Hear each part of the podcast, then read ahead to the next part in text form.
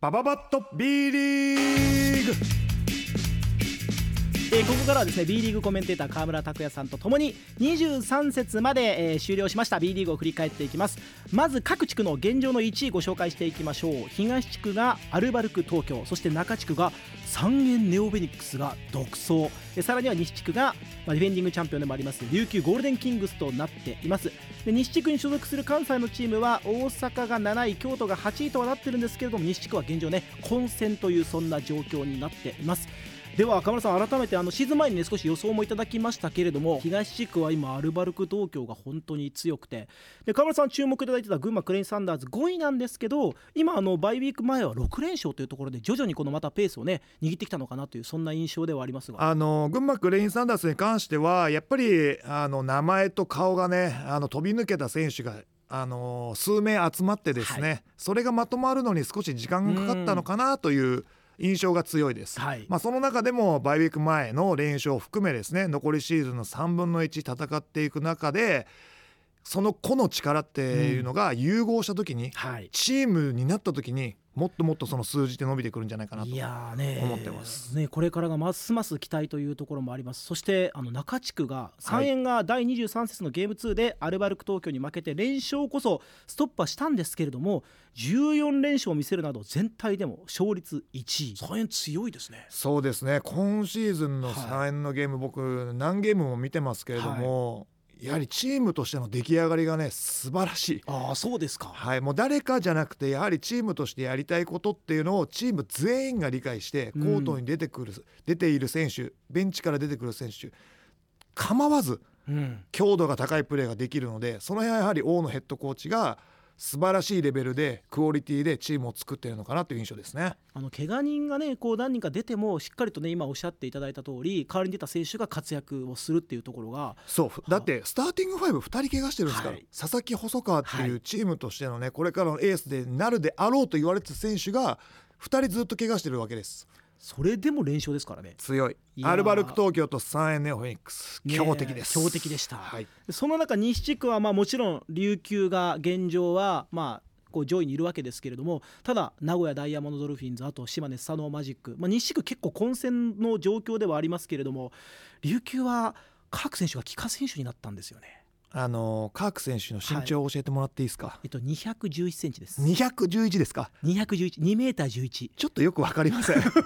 2メーター11ってまあ相当川村さんは身長いくつですか？僕は193っていう登録だったんですけど、はい。この間健康診断したらはい。192でした、ちょっと減ってる。はい、その辺やっぱりあの年を重ねてきたんだなと ちょっと実感しました。っていうことそこにさらに20センチ？はい。上乗せ。大きいわけです。ちょっと信じられないですね。すごいですね。はい。自分があんまりねあの他の人を見上げるってことはないんですけれどええ。あの大きい選手がね、はい。あの目の前にいると圧迫感っていうのもすごいんで。でその中でですよカーク選手が帰化した中で、はいキングスのはい。ラインナップ、えー、とみんなの身長教えてくださいよ。ビッえービッグロー選手、えー、2メーター1センチ、はい、えージャック・クーリー選手2メーター6センチ、はい。渡辺優選手2メーター7センチ。でかすぎだわ。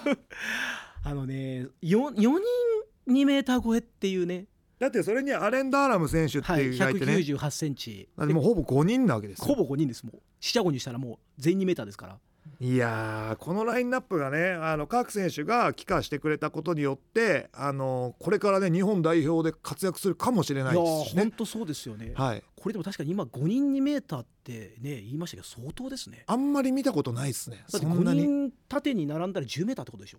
いやなんでなんでなんで縦に並べるんですか？いやさっき7階建ての話あったんで、はい。相当高いなと思って。じゃあ5人縦に並んだら何階建てなんですか？どれぐらいなんでしょうね。でも7階建てぐらいじゃない？もうそこはいいです。はい次行くよ、はいすいません。はい。次行くよ。はい。いやでであと川村さんがねさっきはい。開幕、注目、ね、クラブとして挙げてくれた4クラブの現状一応お伝えしておきますと、えー群馬が、えー現在東地区5位。で渋谷が中地区現在3位。渋谷もかなり序盤苦しみましたけれどもそれでも今、えー3位につけているという状況です。で横浜が中地区6位。そして島根が西地区3位というそんな状況ではありますが。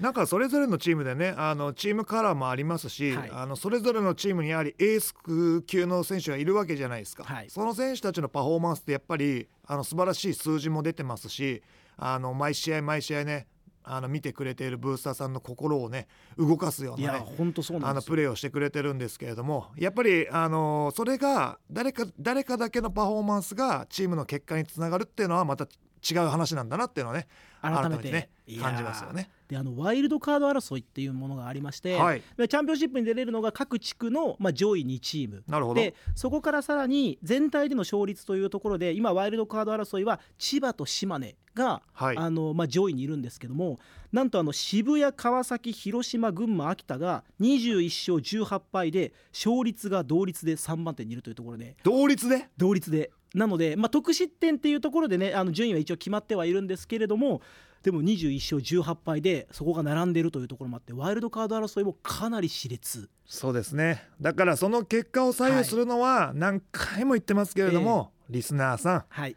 あなたたちの力です。いやーブースターのね皆さんのねいや今回しかもこの MBS さんの番組で後で紹介しますけれども、はい。まあ、推し選手を教えてっていうねこうメッセージをそうです、はい。皆さんに募集させていただきました、はい、でこれがかなりのメールが届いたと、ね、本当に皆さんが応援してくれてるからこの番組成り立ってます。ありがとうございます。ありがとうございます。でこれがねこの声がもっともっとパーになると頻度が上がっていくかもしれない。ちょっとそうですね。やらしい話になっちゃいますけど。はい、やっぱり、まあ、僕らやっぱこういう番組やらせてもらえてるからにはですねやっぱ目指すところはレギュラーでしょ。レギュラーで。いやーレギュラーでバスケの話をね毎週聞ける番組今なかなかないじゃないですか。そうです。それでやっぱりオフシーズンもねバスケの話題が少なかったりとね、はい。寂しい時期もあったりしますから。そういう時にいろんな情報をねね。たくさんもしかしたら選手がゲストに来てくれたりだとか。いいね夢が膨らみますよね。夢あるなあ。そんなことでね多分こうバイウィーク中 B1 のねこうブースターの皆さんはファンブースターの皆さんはねこう今か今かっていうところでもありますけれども24節が間もなくねあのスタートするというところもあってはい。はい、ちょっと注目の対戦カードいくつかありますけれどもなんか岡村さん気になるのありますか？バイウィーク開けるのが3月2日かな、はい。3月2日から残り3分の1のシーズンが始まるんですけれどもそこから始まるゲームで言うと僕はですよはい。アルバルク東京 VS はい。島根スサノああ面白い試合ですねこれも、こあとはね、はい。サンエンネホニックスとはい。琉球ゴールデンキングス。これも。これはねあの、はい。ディフェンディングチャンピオンとですね、うん。まあ、今シーズンのね勝率をのトップを走っているサンエン、あとはですねあの富山グラウジーズと茨城ロボッツのはい残留争い、これもそうですね。まあまだね残留争いっていうのは早いかもしれませんけどでもここでの一勝っていうのがやっぱりシーズンをね通じると本当に大きな一勝になりますんでね。あね僕はねそこの残留争いの経験値はね誰よりも多いと思ってるんで。はい。あのそういう意味ではここの厳しさっていうのは分かってる分あの選手のモチベーション、うん。モチベーションっていうのをしっかりあの僕らがねこう外からねはい。高めてあげたいなと思っております。いやーここもね本当に注目度がねたくさんありますけれども。あと天皇杯決勝が琉球ゴールデンキングスと千葉ジェッツというところに決まりました。これもだから結局シードの、えー両チームがねえー最終的にはえー決勝に進んだというところでチケットも完売だそうです。だってこれ昨シーズンのファイナルと同じカードじゃないかな。はいそうです、そうですね。まあ、去年優勝したのは千葉ジェッツえでしたけれどもー、天皇杯ははい。はい、キングスがシーズンを制した、そうですね、はい、ラストシーズンだったのでそういうこと考えると因縁の対決になってるかもしれないですねこれは。相当楽しみですねこれが3月16日土曜日に